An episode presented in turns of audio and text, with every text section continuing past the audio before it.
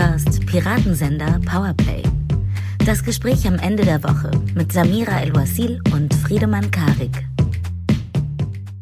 Herzlich willkommen zu einer neuen Woche und einer neuen Ausgabe Piratensender Powerplay. Wäre die Medienlandschaft eine Party, er wäre der MC der Nachrichtenzyklen und der DJ der Diskurse. Müsste ich einen Kosenamen für ihn haben in unserer platonischen Arbeitsehe, würde ich ihn natürlich Wortschatz nennen. Während andere Angst haben, dass die deutsche Seele darunter leiden könnte, dass man nicht mehr böllern kann, reinkarniert er die Seele von Böll. Oh, Gott. Ah, ey, wir müssen irgendwann mal deine GagschreiberInnen äh, vorstellen. Ich weiß, du machst es selber, aber du, wir brauchen für den Mythos, für den Mythos dieses Podcasts müssen wir mal das Team dahinter uns erfinden. Wir tun einfach so, als ob, weil, ähm, vielen Dank, äh, Samira. Hier ist der intellektuelle Wasserwerfer mit dem Sprühregen aus Argumenten und Aphorismen, der uns verwirrte Podcast-Piraten sanft nach Hause schiebt, wo wir zurzeit nämlich hingehören hier ist eure besondere Heldin, Samira El-Uasil. Ich bin so gerne Heldin. Äh, ich wollte jetzt, das führt uns direkt dazu, äh, worüber wir diese Woche nicht reden, ist dieser Spot. Tut uns leid, machen wir nicht. Wissentliches Ignorieren. Nee, es wurde alles gesagt. Und zwar von allen. Von allen. Aber worüber reden wir denn? Wir reden über diese, die, die, diese Menschen, die schon wieder vor dem Bundestag rumgehampelt sind und tatsächlich nass geworden sind. Was genau ist da wieder los gewesen? Warum gehen Sie dahin? Was hat das mit dem narrativen Bewusstsein zu tun, was Sie umtreibt? Und wieso suchen Sie so dringend eine Gegenerzählung zu der völlig logischen Erzählung, die wir gerade anzubieten haben, nämlich dass ein tödlicher Virus tödlich ist und dass man deswegen, wenn man nicht sterben will, ein bisschen aufpassen muss. Und dann gab es noch einen anderen Skandal im Laufe dieser Woche, der vor allem dich aus deinem kognitiven Schneckenhaus rausgeholt hat, oder? Genau. Ich weiß nicht, ob ich mit der FAZ anfangen sollte oder direkt mit dieser Studie, weil beide beide Agenten in diesem Vorfall, der mich so aus dem Konzept gebracht hat, schlimm sind. Ich glaube, ich fange mit der Studie an. Die behauptet, dass die Meinungskorridore natürlich noch enger geworden sind. Angeblich haben die beiden Sozialwissenschaftler herausgefunden, dass die Redefreiheit an Hochschulen eingeschränkt werden soll von Seiten der angeblich linken Studenten. Und die FAZ hat das natürlich dankend aufgenommen, um in unsere angeblich schmaler werdenden Meinungskorridore ein weiteres altes Möbelstück reinstellen zu können, was viel Platz oh, einnimmt. Das ist eine sehr schöne Metapher. Wir sind Ihnen so dankbar, dass Sie als Wächter des Diskurses darüber schauen, dass wir noch alles sagen dürfen, was wir sagen wollen. Wir reden also heute zusammengefasst über Querdenker und noch weniger Denker. Kann man das so sagen? Ja, das ist schön. Das kann man genauso sagen. Womit fangen wir an? Wollen wir noch ganz kurz ja. Ganz, ganz kurz den Trump, den Trumpismus und die Weiße Hausdämmerung des ehemaligen Präsidenten verabschieden. Geistig, verbal, emotional. Sehr gerne, Samira. Jederzeit verabschieden wir den orangen Clown ins Fegefeuer, wo auch immer er dann landet. Ist mir völlig egal. In irgendein Golfloch soll er verschwinden. Ich habe nämlich eigentlich zwei Fragen. Also letzte Woche hattest du richtigerweise gesagt, dass du den Begriff Trumpismus ein bisschen sehr vereinfachtend findest oder unterkomplex, weil er natürlich das Problem, das wir beobachten, was wir auch in der letzten Folge besprochen hatten, eben der vermeintlichen Spaltung, des vermeintlichen Riss, das durch die USA geht, koppelt an einen Akteur, eben in diesem Fall Trump, und das dann fälschlicherweise uns auch ein bisschen in Sicherheit wiegt, dass es erstens nur mit ihm zusammenhängt, so als seien die Probleme, die wir unter mhm. dem Begriff Trumpismus vereinen, nicht schon vorher da gewesen. Und zweitens eben so den Fehlglauben, dass es so wie äh, Thatcherism oder Reaganism mit Trump dann auch hoffentlich weggeht, wenn eben der Begründer des Trumpismus nicht mehr da ist. Mm, das, und das fand ich total zutreffend. Ich habe dann auch den Begriff nochmal neu verhandelt, jedes Mal, wenn ich ihn irgendwo gelesen habe. Aber Nils Marquardt hatte so einen guten Beitrag beim Deutschlandfunk in Bezug eben auf den Trumpismus, in dem er den Satz gesagt hat, und fand ich sehr interessant, dass das, was wir erstens als Trumpismus wahrnehmen, also schon ein zu Verzeichnung des Phänomenes und zweitens aber, was da reinfällt in eben diesen Trumpismus, der Umstand, dass er nicht freiwillig das Weiße Haus verlassen wird und will oder sich da öffentlich performativ dagegen wehrt. Wir das nicht nur als Trotz oder Narzissmus begreifen sollten, eben einer sehr egozentrischen Person, sondern dass es, Zitat, der Versuch der Republikaner ist, vollends zu einer gefügigen Bewegungspartei sich zu transformieren. In dem Sinne, dass wenn man quasi öffentlich keine Loyalität mehr Trump gegenüber in irgendeiner Form vermittelt, man dann sanktioniert wird von eben dieser Bewegung, von den, von den Republikanern, die sich da alle irgendwie unter dem Trumpismus sozusagen vereinen. Eigentlich die Frage, würdest du den Begriff jetzt unter diesem Gesichtspunkt noch gelten lassen, Trumpismus? Die klare Antwort lautet wie immer Jein. Mhm ich glaube nach wie vor, dass einfach die Ursachen und die grundsätzlichen Strömungen und die äh, mittelgroßen bis größeren demografischen, sozioökonomischen, bla bla bla Entwicklungen in den USA, aber auch hier nichts mit dieser einen Person zu tun haben und dass deswegen mhm. dieses Label einfach, finde ich, nicht gut ist. Zweitens glaube ich, um bei dem Baumhaus-Gleichnis von letzter Woche mhm. zu bleiben, wenn, wenn Trump der trotzige narzisstische äh, Siebenjährige ist, der in dem Baumhaus sitzt, dann stehen die Republikaner schon auch unten. Die sitzen mhm. nicht bei ihm oben, sondern die stehen unten, aber sie benutzen ihn als nützlichen Idiot für ihre Machtspielchen. Stichwort Georgia. Insofern würde ich sowieso erstmal abwarten, inwieweit die Republikaner wirklich zu einer gefügigen Bewegungspartei verkommen, wenn Trump erstmal aus dem Weißen Haus draußen ist, wovon ich immer mhm. noch stark ausgehe. Da hat sich, glaube ich, seit letzter Woche nichts geändert. Natürlich muss man beobachten, inwieweit seine oft beschworene Basis, inwieweit er die zusammenhalten kann, auch wenn er, also wenn er sozusagen in den Exodus geht oder ins, ins mhm. zumindest politische, auf eine Art politische Exil. Ich fände einen anderen Begriff nach wie vor besser, weil er daran auch nichts erfunden hat. Er hat mhm. es nur auf eine Art brillant funktionalisiert, was da war. Und sein Programm, wenn man da mal tiefer reingeht, auch die Politik, die er in den vier Jahren gemacht hat, ist eine ganz, ganz seltsame Melange aus ganz verschiedenen versprenkelten Partikeln, teilweise klassisch republikanische wirtschaftsfreundliche Partei, aber gerade in der Außenpolitik mit dem totalen Rückzug aus allem und der Aufkündigung von gewissen Deals und damit auch eine Aufgabe von Vormachtstellung eben überhaupt nicht, also überhaupt nicht konsistent. Und deswegen, glaube ich, geht man ihm so ein bisschen auf den Leim, wenn man nur seine Ausprägung an Demokratieverachtung und Medienspiel dem dann so ein, ein Label gibt, was so, so mächtig ist, dann macht man ihn auch in seiner grundsätzlichen Wirkung größer, als er ist. Mhm, Aber ich habe da jetzt auch keine weiteren Emotionen drin. Äh, wenn jetzt irgendjemand das alles Trumpismus nennt. Ich werde nicht vor den Bundestag gehen und dagegen demonstrieren, dass wir das Trumpismus sind. Das führt uns ja perfekt zu den Querdenkern. ja, auf eine Art schon. Ja, interessant war, ich fand, dass Aspekte, was wir letztes Mal besprochen hatten, eben über die Wirklichkeitsfabrikation oder die Realitätskonstruktionen, hier auch sehr gut anwendbar sind auf die Querdenker. Also im Grunde genommen die narrativen Angebote, die sie, die, ne, die Verschwörungserzählungen, die sie dankend annehmen, um zu rechtfertigen, dass sie jetzt dann zum Beispiel in den Bundestag eindringen und Menschen bedrängen oder sowas oder mhm. äh, Politiker für den Feind halten oder tatsächlich im Anfall von kompletter Geschichtsvergessenheit das Ermächtigungsgesetz jetzt dann gleichsetzen wollen mit dem Infektionsschutzgesetz in dem Wunsch, historische Parallelen von einer Krassheit aufzubauen, um ihre eigene Position irgendwie vertretbar zu machen oder das ist auch Unsitz im deutschen Diskurs eben Vergleiche oder Metaphern des Dritten Reiches oder Rückbezüge zum Dritten Reich mhm. herzustellen. Aber als ich dann die Bilder gesehen habe, musste ich eben wieder an diese Wirklichkeitsfabrikation denken und an einen ganz, ganz alten Text aus der New York Times von Reporter Ron Süskind, der nämlich einen ganz wichtigen Aspekt äh, geschrieben hatte über die Bush-Administration. Die, mhm. ähm, das war zwei Wochen vor der Wahl von Bush und da den Begriff, der dann aufgeploppt ist und den fand ich eben so passend, der Reality-Based Community benutzt hat.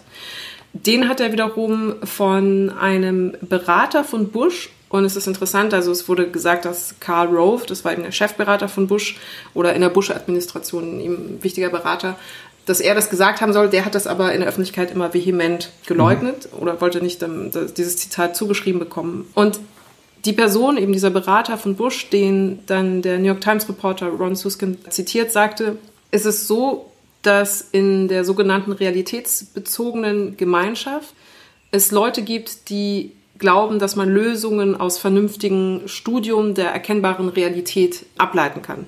Aber, und das ist eben die Aussage von diesem Berater, die Welt würde so nicht mehr funktionieren, sondern wir, damit meint er die Republikaner, ähm, sind jetzt ein Imperium geworden und wenn wir handeln, dann schaffen wir unsere eigene Realität. Mhm. Und während die Demokraten in diesem Fall damit beschäftigt sind, unsere von uns geschaffene Realität zu studieren, mhm. sind wir damit beschäftigt, weitere, neue, bessere Realitäten für uns zu schaffen, die dann die Demokraten ebenfalls studieren können. Mhm. Und im Grunde genommen beschreibt er, also das ist eben wie gesagt aus der Bush-Administration, aber beschreibt natürlich so Post-Truth-Dynamiken, die wir heute auch hatten unter Trump. Also dass faktenorientierte Menschen oder faktenbasiert arbeitende Menschen die ganze Zeit damit beschäftigt waren, die Lügen von Trump zu widerlegen, während Trump einfach neue Realitäten kreiert hat, neue Lügen geschaffen hat. Mhm. Und im Grunde genommen, während die eine Seite dadurch stärker werden konnte, ist die andere Seite, wenn man jetzt tatsächlich so dual denken möchte, eben in einer Faith-based Community und der Reality-based Community, war das eine gute Taktik, eben die, die faktenbasiert arbeiten, auf Dauer zu ermüden und zu schwächen. Das führt uns zurück zu den Querdenkern, die ich dann tatsächlich mit diesem Begriff Faith-based Community versus Reality-based Community plötzlich dann für mich zumindest einordnen konnte, ganz mhm. trivial. Jetzt ist die Frage, wie wir an diesen Verschwörungserzählungen, also was wir genau machen, um Querdenker, die uns die ganze Zeit Erzählangebote präsentieren, die wir versuchen zu widerlegen, die aber nicht dazu führen, dass die Querdenker ihre eigene Weltsicht jetzt neu verhandeln, sondern einfach stattdessen neue Weltsichtangebote mhm. sozusagen kreieren. Wie wir aus dieser Tretmühle rauskommen die diskursiv und auch demokratisch gesprochen alle Ressourcen erschöpft, ermüht ist und auch ja nichtsdestotrotz antidemokratische Bewegungen ermöglicht. Wenn wir die ganze Zeit damit beschäftigt sind, nur die Erzählungen aufzubrechen, aber Querdenker nicht aus dieser faith-based Community rauszuholen. Mhm. Also man könnte später vielleicht nochmal darüber diskutieren, ob Faith der richtige Begriff ist. So, mhm. Das mal als Fußnote. Und du hast natürlich ganz hervorragend gerade mein Herumgestotter zum Trumpismus nochmal mit einem super Beispiel belegt, nämlich dass schon viel, viel früher vor Trump genau diese Saat oder dieser Kernmechanismus, den du gerade beschrieben hast in dieser Aussage von dem Republikaner, schon da war. Und Trump hat das nur erkannt und hat mhm. gesehen, ich trete in einer Welt an, wo mir schon alles hingelegt wurde, um mich um Fakten nicht mehr zu scheren. Und er ist quasi nur der Interpret dieser Komposition, den mhm. vorher schon längst in den USA massiv von rechts bis rechtsextrem eben von den Republikanern, die schon vorgelegt wurde. Und er hat es nur meisterhaft ausgeführt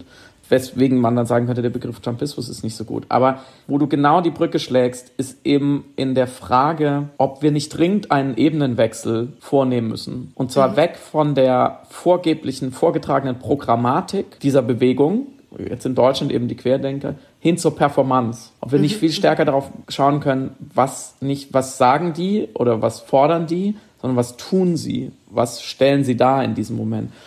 Und gehen wir mal von der einen Beobachtung aus, wie du auch schon eingangs gesagt hast, diese Diktaturvergleiche. In Leipzig vor zwei Wochen bei der großen Querdenker-Demo, die so eskaliert ist, war es, ging es viel um die DDR und darum, mhm. dass man sich ja fühlte wie im Herbst 89 die Bürgerbewegung und so. Jetzt angesichts des Infektionsschutzgesetzes und eben dann das natürlich völlig fehlgeleiteten Vergleich mit dem Ermächtigungsgesetz der Nazis unter Hitler, war es eben mehr die NS-Zeit, aber es ist ja egal, äh, Trump sagt interessanterweise immer, es ist eine Hexenjagd. Also er rekurriert mhm. auf ein viel älteres totalitäres System der Kirchendiktatur sozusagen. Und ich hatte eine Szene, witzigerweise halt in einem Bioladen auch noch, total klischeehaft, wo mich der Security-Typ darauf hinwies letzte Woche, ich soll mir doch bitte einen Korb nehmen, wenn ich da einkaufe, wie es jetzt halt Usus ist. Und der Typ hinter mir sagte, das ist wie in der DDR hier. Also Klammer auf, dass man das gesagt bekommt, was man zu tun hat wenn er, er wurde getriggert von dem Befehl, in einem Laden, in dem es Konsumgüter gibt, einen Korb zu benutzen. Das ist auf mehreren Ebenen einfach skurril, dass er dann sagt, das ist ja wie in der DDR. Ich gesagt hätte, dann darfst du jetzt aber keine Granatäpfel kaufen, ehrlich gesagt, weil das funktioniert ein Vergleich nicht. Und äh, genauso skurril ist ja, wenn man sich genauer anschaut, dieser Ermächtigungsgesetzvorwurf jetzt, der ja auch von der AfD instrumentalisiert wurde, weil der ja auch, man meint es vielleicht daher kommt, dass in dem Gesetzestext tatsächlich steht, die Bundesregierung wird ermächtigt, diese und diese Maßnahmen zu treffen. Mhm, mhm. Aber was da passiert ist, ist ja eigentlich eine Demokratisierung und eine, auf eine Art mehr Gewaltenteilung, eine saubere Gewaltenteilung, weil jetzt durch ein Parlament bestätigt wurde, was die Exekutive in den letzten Monaten sowieso schon gemacht hat. Also aus grundrechtlicher Sicht, wenn man es ernst nehmen würde, stellt das Ganze ja einen Fortschritt dar. Also es ist ja weniger Diktatur passiert und damit genau das Gegenteil des historischen Ermächtigungsgesetzes, wenn man sich auf diese Ebene überhaupt herablassen darf. Aber das habe ich ja gerade geführt, sollten wir nicht tun. Es zeigt nur, weil es die schlimmsten Lügen wieder in einzelnen Wörtern stecken. Aber man muss sich ja eher fragen, warum laufen die da auf und machen so ein Tamtam und sind es auch so brutal? Also 147 Polizisten wurden verletzt bei dieser Demo. Die haben versucht, denen die Helme abzuziehen. Also es ist ja wirklich, da explodiert ja wirklich was auf eine Art. Und ich glaube, man muss eher schauen, im Vergleich zu Trump, der als trotziges Kind im Baumhaus sitzt, was sind das für Leute? Wo befinden die sich gerade in der Machtkonstellation der gesellschaftlichen Familie sozusagen? Und ich mhm. glaube, dass gerade auch diese Diktaturvergleiche und auch dieses Jammern über die Wasserwerfer und dann sie sich wieder selber zu friedlichen Demonstrationen stilisieren, mhm. das hängt ja alles miteinander zusammen. Und es gibt in der Psychologie einen, oder Psychoanalyse einen Begriff vom masochistischen Triumph, also der mhm. Lustgewinn am eigenen Leiden, also die Wendung der Aggression gegen das Selbst, die Bestrafung des eigenen grandiosen Selbst vor Zuschauern, das ist ganz wichtig, dass Leute zuschauen, nennt man eben diesen masochistischen Triumph. Das ist sozusagen der Aktivismus des Ohnmächtigen. Mhm. Also jemand, der sich in dieser pandemischen Situation als völlig ohnmächtig wahrnimmt und da gerne raus würde und irgendwie was anders machen würde als die Mehrheit und es nicht erträgt, sich in dem Fall unterzuordnen, der landet dann eben auf dieser Demo mit einem riesigen Gandhi-Plakat vor einem Wasserwerfer, der ihn ein bisschen nass spritzt und steigt voll in die Selbstmärtyrisierung ein, in, in so eine kindisch-regressive. Also das ist das Kind, was quasi laut heulend auf der Straße sich über seine Eltern beklagt, dass es die schlimmsten Eltern der Welt wären. Das sind die Leute, die da stehen und sagen, Merkel muss weg. Und das schließt direkt an das sogenannte autoritäre Syndrom, und da kommen wir nachher vielleicht auch noch dazu, was in dieser Leipziger Autoritarismus-Studie, die früher die Mitte-Studie hieß, nochmal sehr genau nachgezeichnet ist, auch gerade in Bezug auf Verschwörungserzählung und eben Covid-19-Verschwörungserzählung, was sich immer zusammensetzt aus einer Projektivität. Das heißt, ich versuche immer Verantwortung, zum Beispiel in der Verschwörungsmentalität, auf irgendwelche sinistren Eliten zu projizieren oder auf, auf die Merkel oder den Drosten oder eben Antisemitismus ist da klassische, klassische Projektivität. Andererseits aber auch einen ganz klar ausgestalteten Sadomasochismus.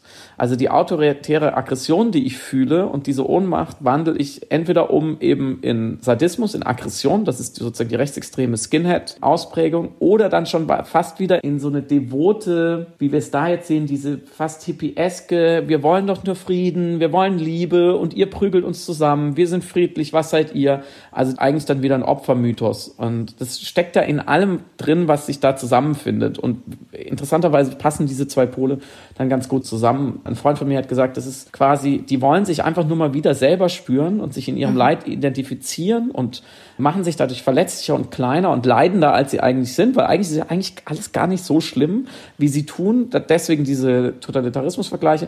Und er sagte äh, der Freund, das ist wie Ritzen mit Transparenten. Weiß nicht, ob der mhm. Vergleich zulässig ist, aber ich glaube, man versteht ungefähr, wo es hingeht. Mhm. Und diese Reaktanz gegen Pluralismus und Ausgleich und der fast schon erotische Wunsch in der eigenen Auslöschung in einer großen Erzählung.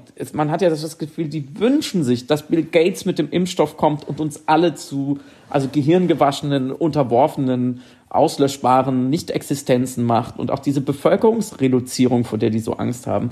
Das ist ja eine ganz seltsame Art, sich selbst völlig klein zu machen und gleichzeitig aber natürlich im Sinne von Verschwörungserzählungen, wozu sie ja immer dienen, jemand irgendeine andere Stelle zu einer Allmacht hoch zu erzählen. Mhm. Und das ist ja ein Masochismus, sich so klein zu machen, wenn die anderen so mächtig sind, ist natürlich einerseits die Erfüllung von autoritären Fantasien, wenn auch ex negativo sozusagen, und gleichzeitig eben genau dieser masochistische Triumph, weil dagegen kann man fast nichts mehr sagen auf dieser. Ebene. Was willst du zu Leuten noch sagen, die wirklich sich dahinstellen und glauben, sie sind völlig unterworfen und als nächstes kommt quasi das Bolzenschussgerät und sie werden wie die, wie die Kühe werden sie abgeschlachtet von diesem Impfstoff oder was auch immer da passiert. Und das erklärt auch so ein bisschen besser, finde ich, oder macht so ein bisschen erträglicher, deren alternative Realitätskonstruktionen, von denen wir ja gerade herkommen, so ein bisschen zu verstehen und da kursierte letzte Woche auf Twitter dieses Video von der Krankenschwester, ich glaube in einem CNN-Interview, irgendeine amerikanische Krankenschwester, die sagte, die Leute liegen bei mir auf der Intensivstation und kurz bevor sie sterben, leugnen sie nochmal Corona. Sie glauben in, im Moment ihres Todes nicht daran, dass es wahr ist, warum sie sterben. Und das ist die ultimative Opferisierung, weil nicht nur sterbe ich, großes Leid kommt über mich und meine Familie und es ist wirklich auch ein ekelhafter Tod, sondern mir wird noch nicht mal die Wahrheit über die Ursache gesagt. Das mhm. ist Maximum Opfer. Mhm. Mm, wenn jetzt diese Selbstviktimisierung oder es ist ja auch eine Form von Selbstmitleid ein kognitiver Trick ist, über eine Situation, in der man sich ohnmächtig fühlt aus irgendeinem Grund, trotzdem ja eine Deutungshoheit zu wahren oder mhm. trotzdem eigentlich einen Triumph, einen Triumph aus dem eigenen Leiden zu generieren. Ein Leid, das man sich aber in dem Moment ja selber überstülpt, eben durch die Erzählung, mhm. die man bereit ist zu akzeptieren. Ist es dann eine Schwäche sozusagen in Anführungsstrichen von einer Öffentlichkeit, die im Diskurs, sagen wir mal, faktenbasiert argumentiert oder wissenschaftsbasiert argumentiert, Menschen, die auf der Suche nach einer Selbstmitleidserzählung sind, die sie irgendwie validiert oder wo eine Resonanz für sie da ist oder wo sie sich dann nicht mehr ohnmächtig fühlen, nicht attraktiv genügend zu gestalten für eben diese Menschen. Also, oder ich versuche es noch einfacher zu formulieren, weil es total verschwurbelt gerade war. Kann man Menschen, die auf der Suche sind nach Geschichten, die sie validieren oder die sie sich selber besser spüren lassen in dem Moment und die ihnen einen kleinen Triumph erlauben, übel nehmen, dass sie diese Geschichte lieber hören und akzeptieren und verinnerlichen wollen und dann auch bereit sind zu verteidigen auf Teufel komm raus gegen jede Form von Argumentation oder Fakten, äh, lieber bereit sind anzunehmen, als jetzt zum Beispiel einfach eine faktenbasierte Erzählung, die kognitive Dissonanzen erzeugt. Und wie lösen wir das Problem? Also müssen wir die Leute zwingen, kognitive Dissonanzen auszuhalten, damit wir alle in einer faktenbasierten Wirklichkeit gemeinschaftlich leben und arbeiten und walten können? Also die These der, dieser Leipziger Autoritarismusstudie ist ja unter anderem auch, dass Pluralismus, Ausgleich, repräsentative Demokratie, also eine, eine Mittelbarkeit von Entscheidungen und von Macht, mhm. immer dieses autoritäre Syndrom produziert. Diese Reaktanz. Mhm ich durchschaue nicht, was da passiert. Ich kann es auch nicht durchschauen, weil ganz ehrlich, so, so ehrlich müssen wir auch sein. Wir beide wissen ja auch nicht, was im Bundestag vor sich geht. Und wir wissen auch nicht, ob Christian Drosten recht hat. Und wir wissen nicht sicher, wir können gar nicht sicher wissen, ob der Impfstoff nicht zur Versklavung der Menschheit führt. Aber wir einigen uns halt auf einen Konsens, der aber eigentlich sehr, sehr dünn ist auf eine Art. Und es ist nicht überraschend und völlig logisch, dass ein bestimmter Teil der Menschen das nicht kann oder will. Und du stellst genau die richtige Frage, was machen wir denn? Was macht man dann mit denen? Weil natürlich, und das wird in der Studie auch klar, anfällig dafür sind sehr viel mehr Menschen als 20.000, die vom Bundestag stehen. Wo ich immer denke, naja, von 82 Millionen, wenn da 20.000 durchdrehen und die Hälfte davon sind sowieso schon aktenkundige Neonazis, dann ist die Quote gar nicht so schlecht. Aber in diesen, in all diesen Studien kommen ja immer zweistellige Prozentzahlen raus, je nachdem, also in Richtung Antisemitismus oder teilweise auch Muslimfeindlichkeit und so. Und Misogynie ist auch, spielt auch eine große Rolle, dass der Frau die Schuld gegeben wird und aber der Nexus oder die Energiequelle ist ja immer die gleiche. Die Unzufriedenheit, sage ich jetzt mal im wahrsten Sinne des Wortes, also man kann nicht den Frieden finden mit dieser Art von System, in dem wir leben und man kann dieses Vertrauen nicht aufbringen, was für uns so völlig selbstverständlich ist, dass wir sagen, naja, der Typ arbeitet bei der Charité, der ist international anerkannter Experte, der sieht nett aus, der wird uns schon nicht komplett hinters Licht führen. Aber bisher hat noch niemand ein Patentrezept gefunden, wie man die Leute wieder zurückholt. Ich glaube, man muss einfach auch da so ein bisschen, das haben wir auch in der Diskussion über Rechtsextremismus ganz oft, man muss sich damit anfreunden, dass ein bestimmter Prozentsatz nicht gemacht ist für dieses System, also für mhm. diese Art von Informationswahrheits- und Realitätskonstruktionen im kollektiven Austausch, mit, für diese Einigung, für diese mhm. ständige Einigung, morgens aufzustehen und sagen, ich, auch heute einige ich mich, mich mit meinen Mitmenschen darauf, dass Menschenrechte nicht so schlecht sind, dass mhm. wir die moderne Wissenschaft akzeptieren, dass wir Konflikte so und so lösen, dass eine parlamentarische Demokratie ganz gut ist. Es gibt einfach Leute, die, glaube ich, die auf eine Art, die wachen auf und die können das nicht mehr und die wollen das vielleicht nicht mehr. Und ich glaube, mit einem Missverständnis an der Stelle kann man so ein bisschen aufräumen, dass die, und deswegen war ich vorher auch bei dem Begriff Faith, die Faith-Based Community. Ich mhm. glaube, so überzeugt die auch auftreten. Und das meine ich mit der Auseinanderdividierung von Performance und Programmatik. Ich glaube, an sich sind die ja völlig verunsichert. Sie sind das Gegenteil von überzeugt. Wir sind die Überzeugten. So, und man kann, immer wieder kritisch reflektieren und sagen, sind wir eigentlich zu Recht überzeugt? Und wo ist, müssten wir skeptischer sein?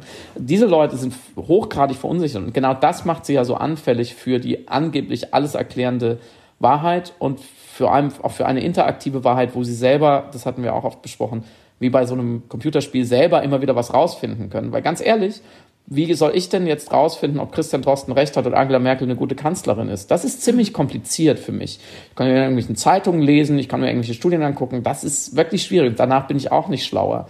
Da ist dieser andere Weg natürlich auf eine Art viel, viel einfacher. Und ich glaube, wir müssen davon absehen, deren Überzeugungen so genau anzugucken, die sind nämlich gar nicht so besonders, auch die sind auch nicht besonders stark oder besonders, ja, man könnte sagen, gefährlich, das vielleicht schon, aber danach wählen die die gar nicht aus, sondern es geht nicht um diese Energie, sondern um den Vektor, wohin diese Überzeugung zeigt, nämlich raus aus diesem Kontext, eine alternative Erklärung, die nicht, sich nicht deckt mit der Mehrheitsgesellschaft und die irgendwie was Neues und Besonderes ist. Es geht natürlich auch nicht um Bill Gates, sondern es geht einfach darum, dass Corona kein Zufall sein durfte und dass das, was wir ihnen präsentieren an Wahrheit und Wahrheitsverhandlungen, ihnen ein extrem großes Unbehagen auslöst und sie müssen aus diesem Unbehagen irgendwie raus. Also die Verschwörungserzählung ist wirklich nur ein Vehikel oder ein Medium.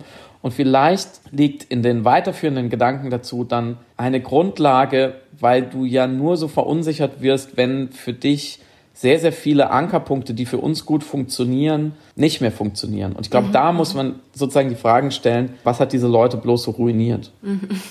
Dazu drei Sachen, glaube ich. Ich fand die Einordnung ja von Michael Seemann, äh, Journalist und, und, Kulturwissenschaftler, sehr interessant, der versucht hat, dieses Narrativ aufzubrechen, dass wir oft dem, oder dass manchmal dem Poststrukturalismus, also dass alles konstruiert ist, vereinfacht gesagt, die Schuld dafür gegeben wird, weil die Menschen aus einer Ermangelung an Orientierung dann plötzlich sich neue Orientierungs- oder Identifikationsangebote selber aussuchen. Du kannst dich ja autodidaktisch, plötzlich kannst du dir deine eigenen Erzählungen auch wesentlich einfacher, glaube ich, kreieren, äh, mhm. äh, aufgrund einfach eines großen Angebots an Erzählungen. Und deswegen kann man, glaube ich, nicht einmal negativ bewerten, wenn es da eine Verführung oder eine Verführbarkeit gibt, einfach für Erzählungen, die kompatibler mit einem selber sind oder eben einen nicht in diese kognitive Dissonanz reinstürzen.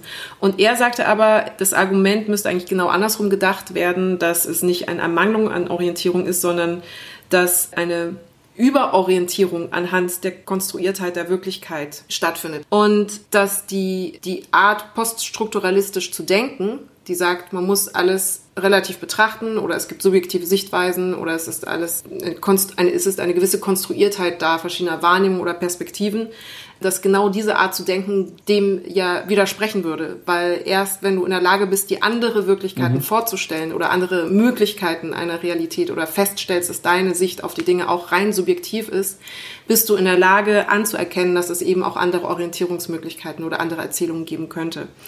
Das ist das eine. Und es hat mich erinnert an die Soziologie von Emil Durkheim, der sich mit dem, dem soziologischen Phänomen des Suizid in der Gesellschaft auseinandergesetzt hat. Also mhm. nicht auf psychologischer Ebene, sondern er hat statistischen Ausge äh, Statistiken ausgewertet, hatte Zahlen vorliegen und hat festgestellt, dass plötzlich in bestimmten Regionen oder zu bestimmten Jahreszeiten es einen Peak an Selbstmorden gab.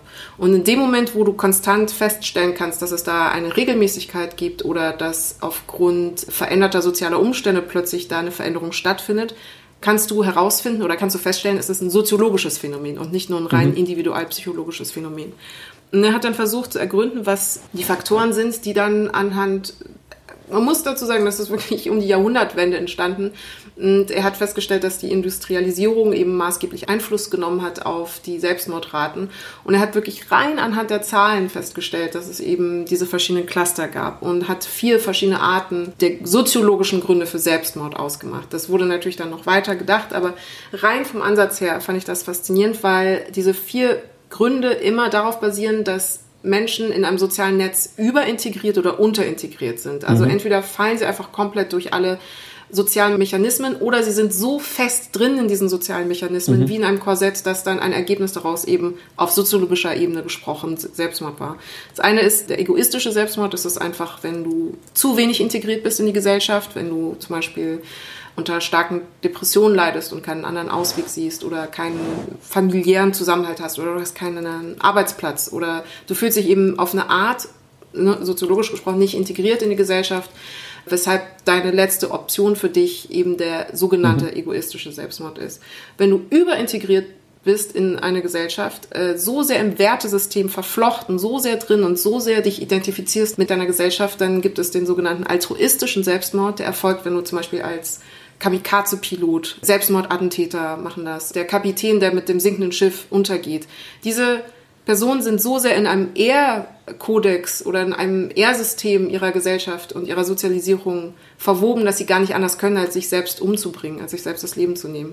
Aber das ist eben eine Fehlintegration sozusagen. Das ist mhm. jemand, der überintegriert ist. Dann auch der fatalistische Selbstmord, das ist, wenn du überintegriert bist, das ist, wenn du weißt, dass du sterben wirst zum Beispiel und mhm. dann dir vorher das Leben nimmst oder du bist im Gefängnis und du weißt, dass du nicht mehr aus dem Gefängnis rauskommst und du wahrnimmst, dass es aus gesellschaftlicher Sicht, denkst du äh, pragmatisch, dass es keinen kein Sinn mehr macht, weiterzuleben. Aber das ist, weil du integriert hast oder verinnerlicht hast, wie dein gesellschaftliches Korsett funktioniert und der letzte Grund, und das finde ich, fand ich den bemerkenswertesten, den interessantesten und bis heute, glaube ich, manchmal noch gültigsten, ist der anomische Selbstmord.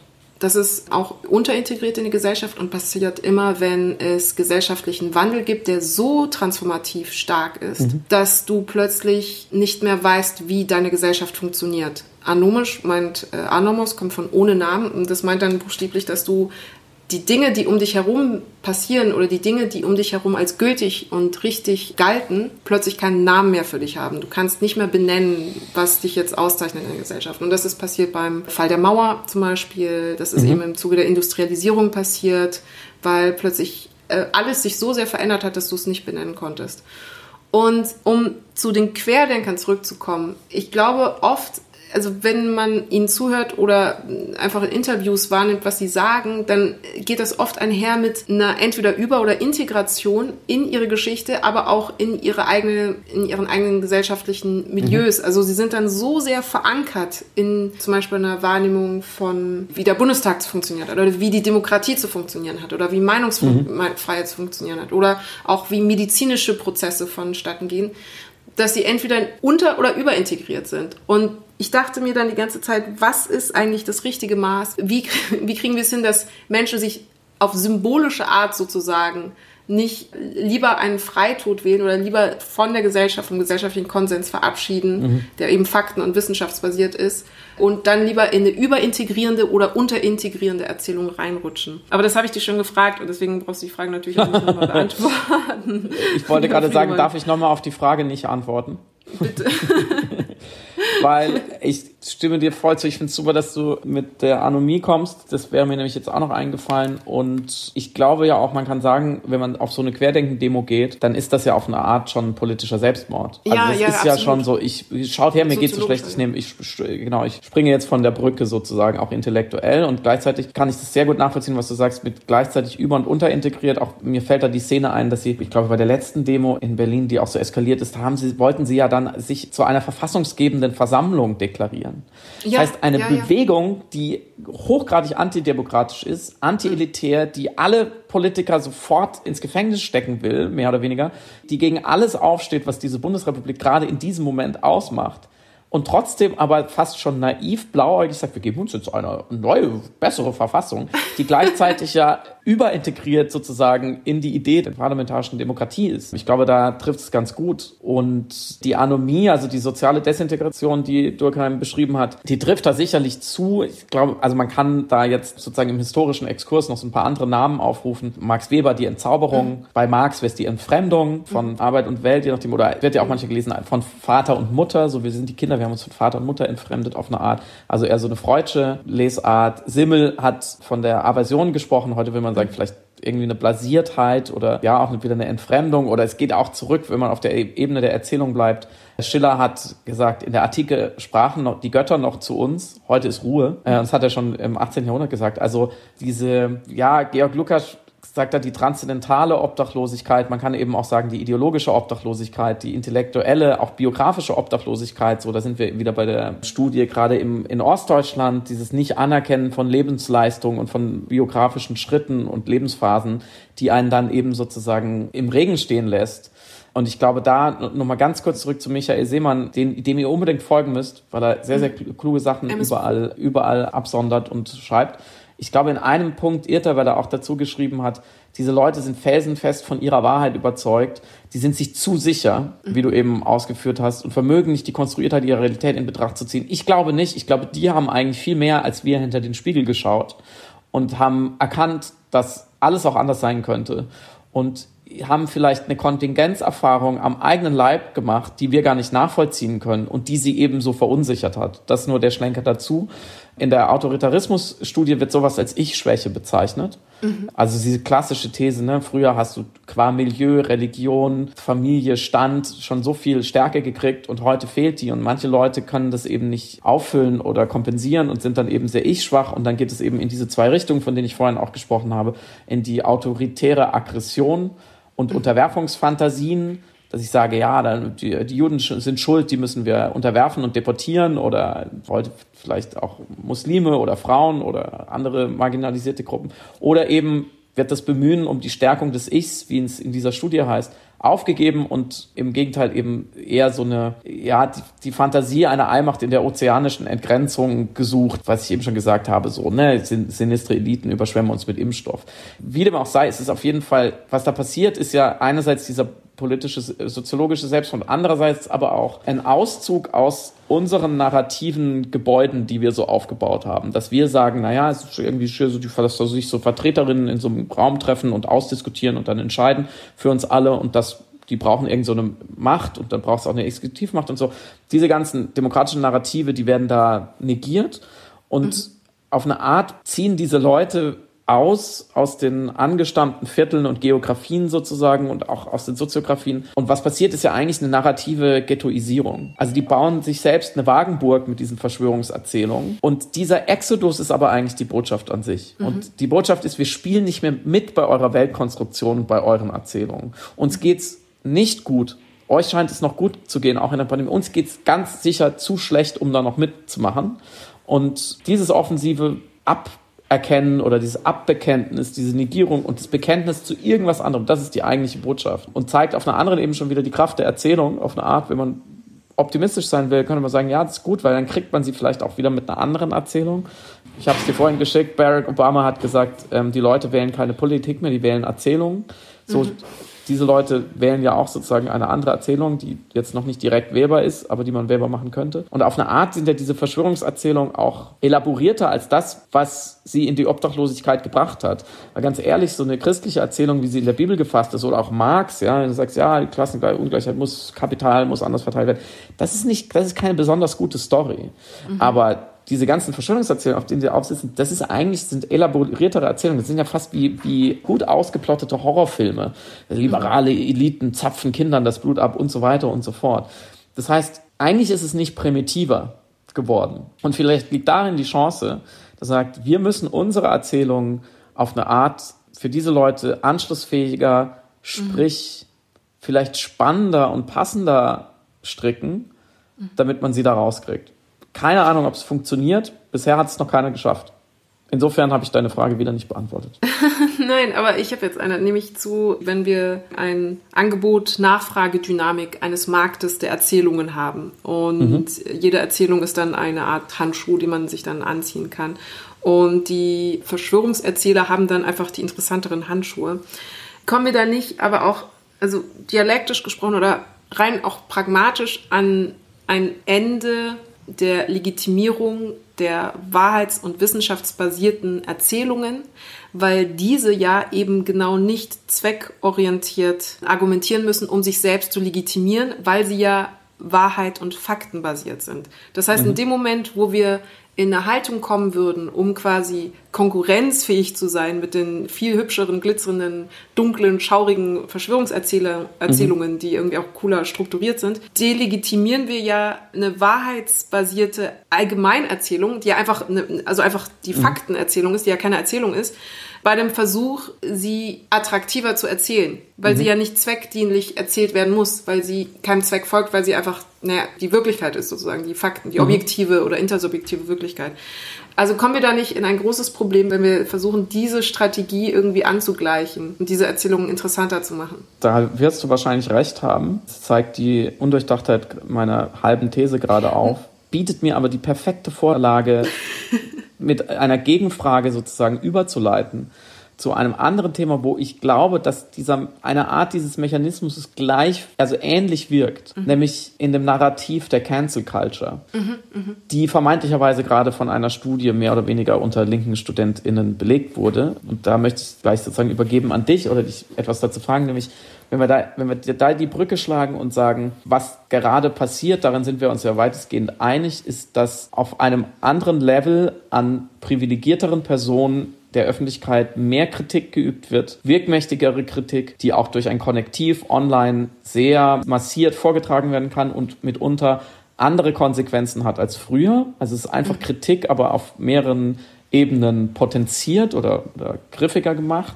Und das erträgt aber ein gewisses Milieu nicht, was unter Umständen davon eben auch besonders betroffen oder gefährdet ist diese relativ, ja, fast blutleere, fast schon quantifizierte Erklärung erträgt ein Milieu nicht und strickt deswegen das untote Narrativ einer Cancel Culture, einer Übergriffigkeit, einer hinter den Kulissen an der Zerstörung von Menschen und Biografien arbeiten und dieser ganze Quatsch, mit dem wir uns immer wieder auseinandersetzen würden, was ja die Cancel Culture fast schon zu einer Verschwörungserzählung macht, auf eine Art, in der Parallele, weil sie den gleichen Mechanismus bedient. Und meine Frage wäre jetzt an dich, ob sozusagen diese Krankheit der intellektuellen Unredlichkeit auch übergreift auf Wissenschaft, die versucht, die Cancel Culture zu beweisen. ich, an diesem konkreten Beispiel festgemacht müsste ich ja sagen, ja, aber grundsätzlich kann ich das zum Glück noch nicht als solches beobachten. Also die Studien haben natürlich immer zeitgeistige Biases, von denen sie sich nicht befreien können, von denen sie aber nach bestem Wissen und Gewissen durch ihre Forschungsinstrumente versuchen, sich von diesem menschlichen Fehler so sehr wie möglich zu befreien. Aber das ist zum Beispiel jetzt in diesem Beispiel, in speziell dieser Studie, einfach komplett überhaupt nicht gelungen. Und ich frage mich bis jetzt gerade noch mal reingeschaut, woran das eigentlich gescheitert ist. Weil ich mhm. glaube, die beiden Forscher wollten gar nicht eine bereits vorher bestehende Arbeitshypothese bestätigen. So wirkt es aber zumindest. Also es ist so, dass die Sozialwissenschaftler Matthias Revers und Richard Traunmüller der Frankfurter Universität eigentlich herausfinden wollten, ob die Studenten an eben der Frankfurter Universität irgendwie dafür wären, Meinungsfreiheit einzuschränken. Ob die Redefreiheit mhm. an Hochschulen generell eingeschränkt sei. Es gibt ja eben nach wie vor dieses, diese Angst vor dem Schreckgespenst sogenannte amerikanischer Verhältnisse am mhm. deutschen Campus, dass jetzt plötzlich irgendwelche Veranstaltungen eben gecancelt werden, dass agitatorische Studenten mit Transparenten hinkommen und irgendwelche Redner sofort vom Podium reißen und die Redefreiheit dadurch eingeschränkt wird. Was halt so jeden Tag passiert in deutschen Unis. Wer kennt es nicht? wer, wer war früher, nicht? war doch auch so. Ja. Wer kennt es nicht?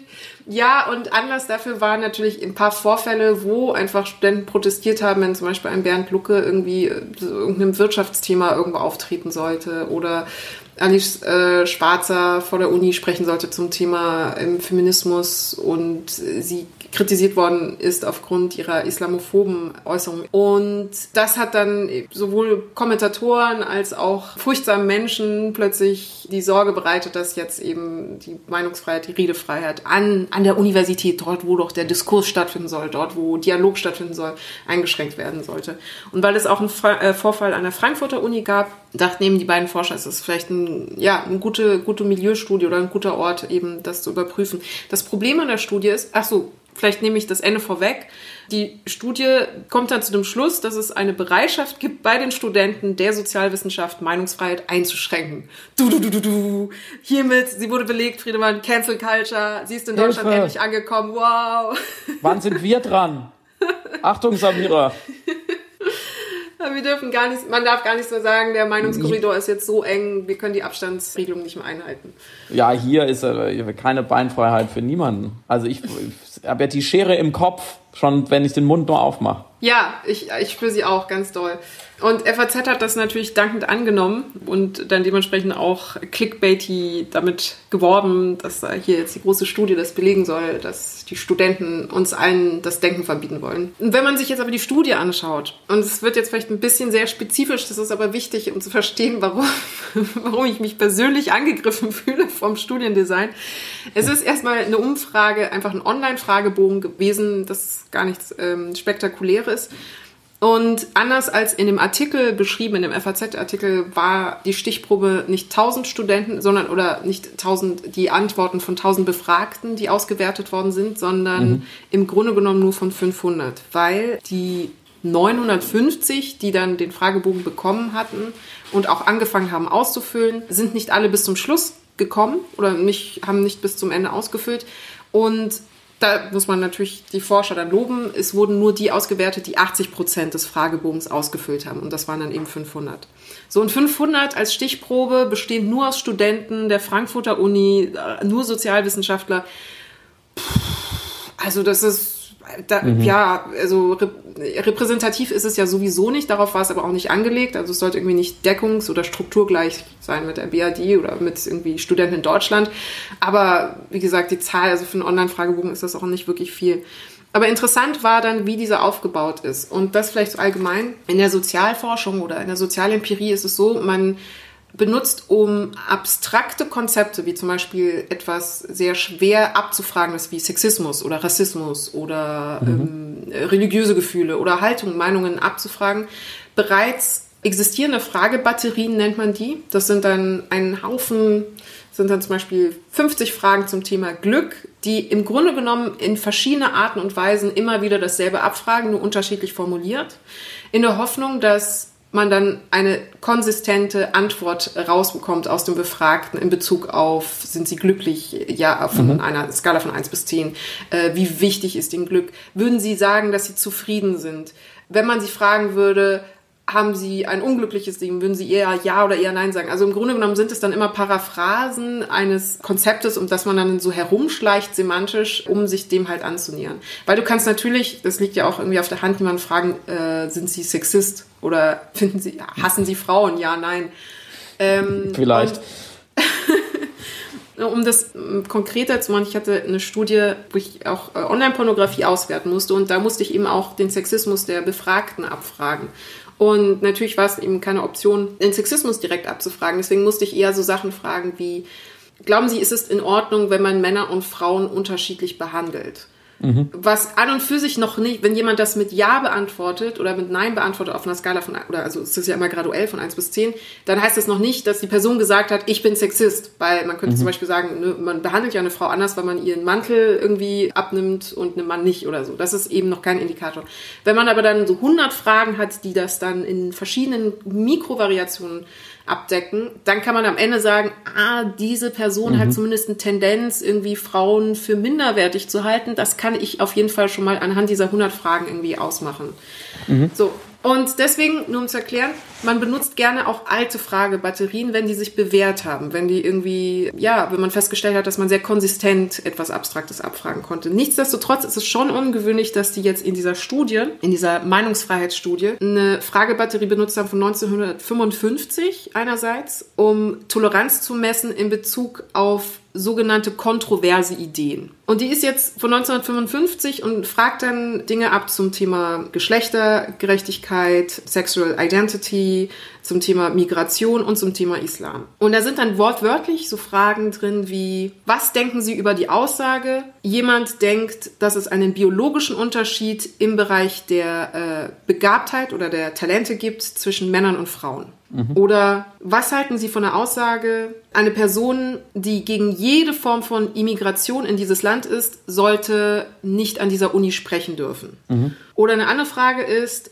sollte ein Buch einer Person in der Bibliothek sein, die der Aussage zustimmt, Homosexualität ist amoralisch und gefährlich. Dann haben die Studenten natürlich auf diese Aussagen reagiert und meistens eher, oh Überraschung, negativ bzw. kritisch mhm. reagiert. Haben das nicht als sogenannte kontroverse Aussage genommen, sondern haben gesagt, natürlich soll nicht von einem homophoben Menschen, der sagt, äh, Homosexuelle sind gefährlich und amoralisch, jetzt vielleicht ein Buch in der Bibliothek oder in unserem Kanon drin sein oder der sollte jetzt nicht auftreten dürfen und irgendwas sagen dürfen zu dem Thema. Mhm. Oder jemand, der denkt, dass Männer und Frauen unterschiedlich begabt sind, es also wirklich in, in der Konstitution der Möglichkeiten einen Unterschied gibt, sollte vielleicht auch nicht sprechen dürfen. Und das, wenn man das so runterbricht, erscheint das ja nicht wirklich verwunderlich, dass dann äh, Studenten gerade der Sozialwissenschaften da natürlich eine dezidierte Meinung dazu haben. Das Endergebnis führt aber dann dazu, wenn du die Sachen dann auswertest, Studenten sind gegen Meinungsfreiheit, weil sie wollen Menschen mit sogenannten mhm. kontroversen Aussagen nicht sprechen lassen. Das wird aber natürlich jetzt dann in der Zusammenfassung des Studiendesigns nicht so vermittelt. Am Ende bleibt eben nur dieser schöne Clickbaity-Satz, eben der Meinungskorridor wird immer schmaler, weil keine Sexisten an der Uni auftreten dürfen. Mhm. Nein.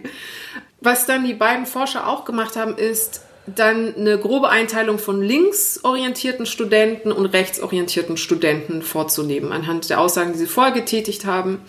Und sie sind dann zu dem Schluss gekommen, dass linksorientierte Studenten viel weniger einverstanden sind, damit sogenannte kontroverse Meinungen gelten zu lassen, als rechtsorientierte Studenten. Jetzt sind diese drei Aussagen, die ich zitiert habe, eher Sachen, die mit einem konservativen oder reaktionären Denken ein bisschen kompatibler wäre, weil mhm. man da auch nochmal irgendwie Abstriche machen müsste, aber mit einem linken Denken halt gar nicht. Mit einem linken progressiven Denken, das natürlich für Gleichberechtigung ist oder für den Schutz verschiedener sexueller Orientierungen.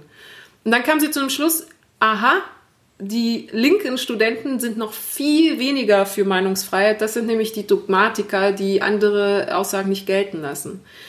Und das ist dann das Endergebnis. Das landet dann in der, ich meine, das wäre ja nicht mal so schlimm, wenn dann jeder die Studie selber lesen könnte und sich aneignen könnte.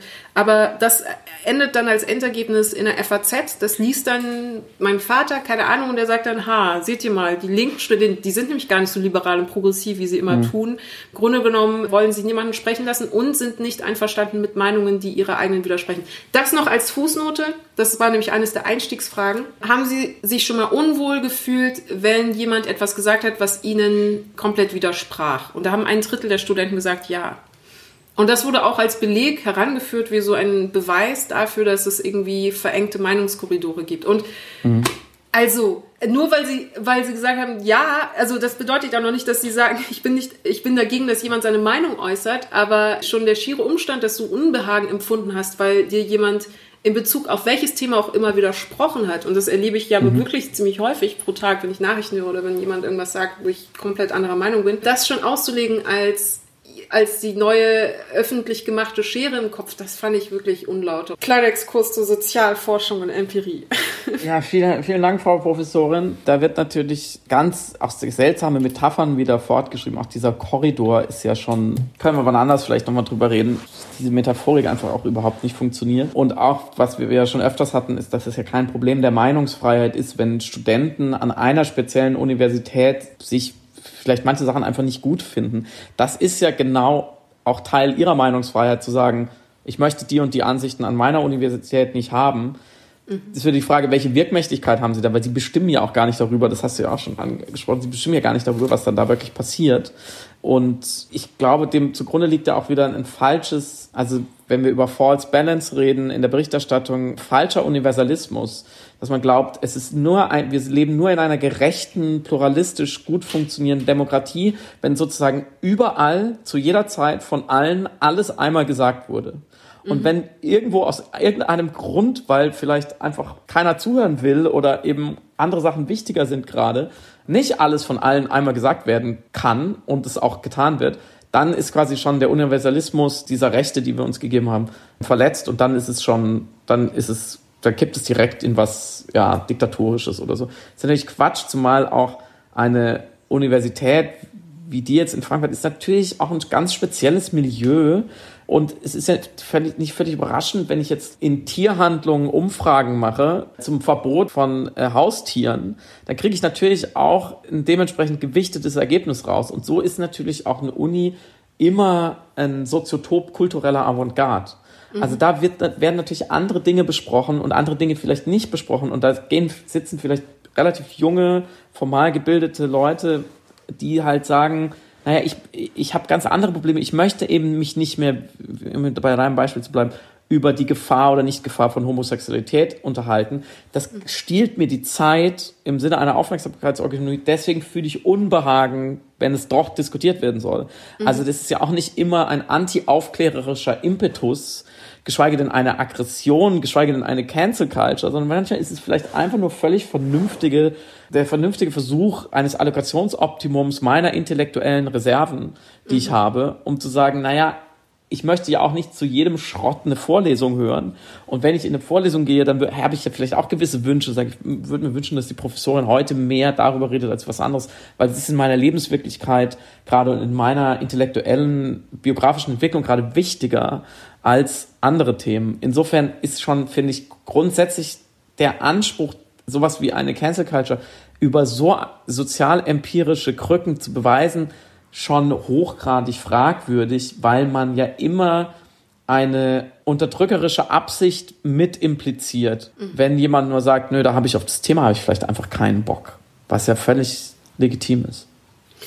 Ja, aber ich finde das auch so eine Unterstellung. Sagen wir mal, jemand sagt in meiner Anwesenheit das N-Wort oder so und ich reagiere dann irritiert ist, also ist dann schon meine Irritation, ist das dann jetzt der Beleg dafür, dass man nichts mehr sagen darf? Sind wir, ist das jetzt tatsächlich die Konsequenz dann aus dieser Art zu denken? Das fand ich dann schon frech, irgendwie, dass das als Indikator eben der vermeintlichen Denkenge sozusagen hergeleitet ja, worden ist. Und das sind ja immer, das hatten wir ja schon öfters, komplexe Aushandlungsprozesse, die man nicht so linear nachverfolgen kann, mhm. wo es auch nicht immer den publizistischen Status quo gibt, wo man sagt, das ist jetzt gerade erlaubt und das darf man nicht mehr sagen. Das ist ja auch so eine, ich glaube, da sind wir wieder so bei ein bisschen bei einem autoritären Verständnis von Aushandlung, auch von Öffentlichkeit versus einem fluiden, ja, liberalen Verständnis, dass glaube ich, man der Wahrheit, was den Diskurs angeht und das Sagen und sagt, nicht sagen dürfen, immer am nächsten kommt, wenn man sagt, es gibt einfach diese abgeschlossenen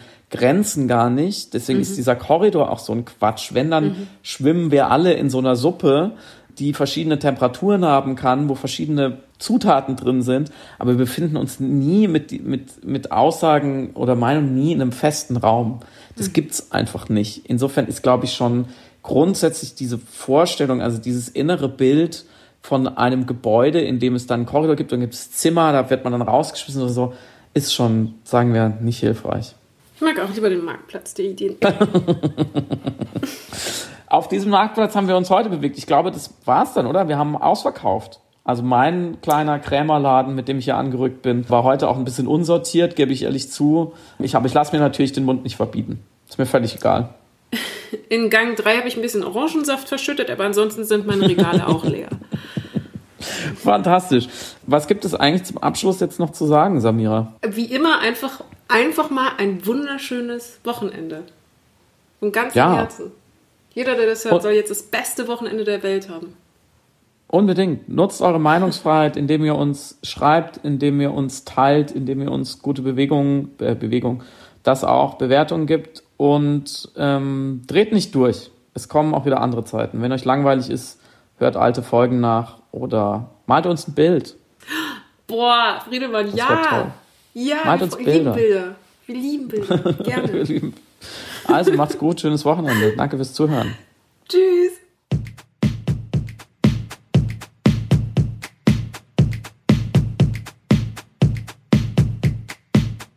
Du hörst Piratensender Powerplay. Das Gespräch am Ende der Woche mit Samira El-Wasil und Friedemann Karik. Piratensender Powerplay ist eine Produktion von Powerplay Productions in Kooperation mit Yin Yang, der unsichtbaren Yogamatte für den diskreten Yogi. Du willst Yin Yang zwei Wochen kostenlos testen? Abonniere diesen Podcast überall und gewinne gutes Karma.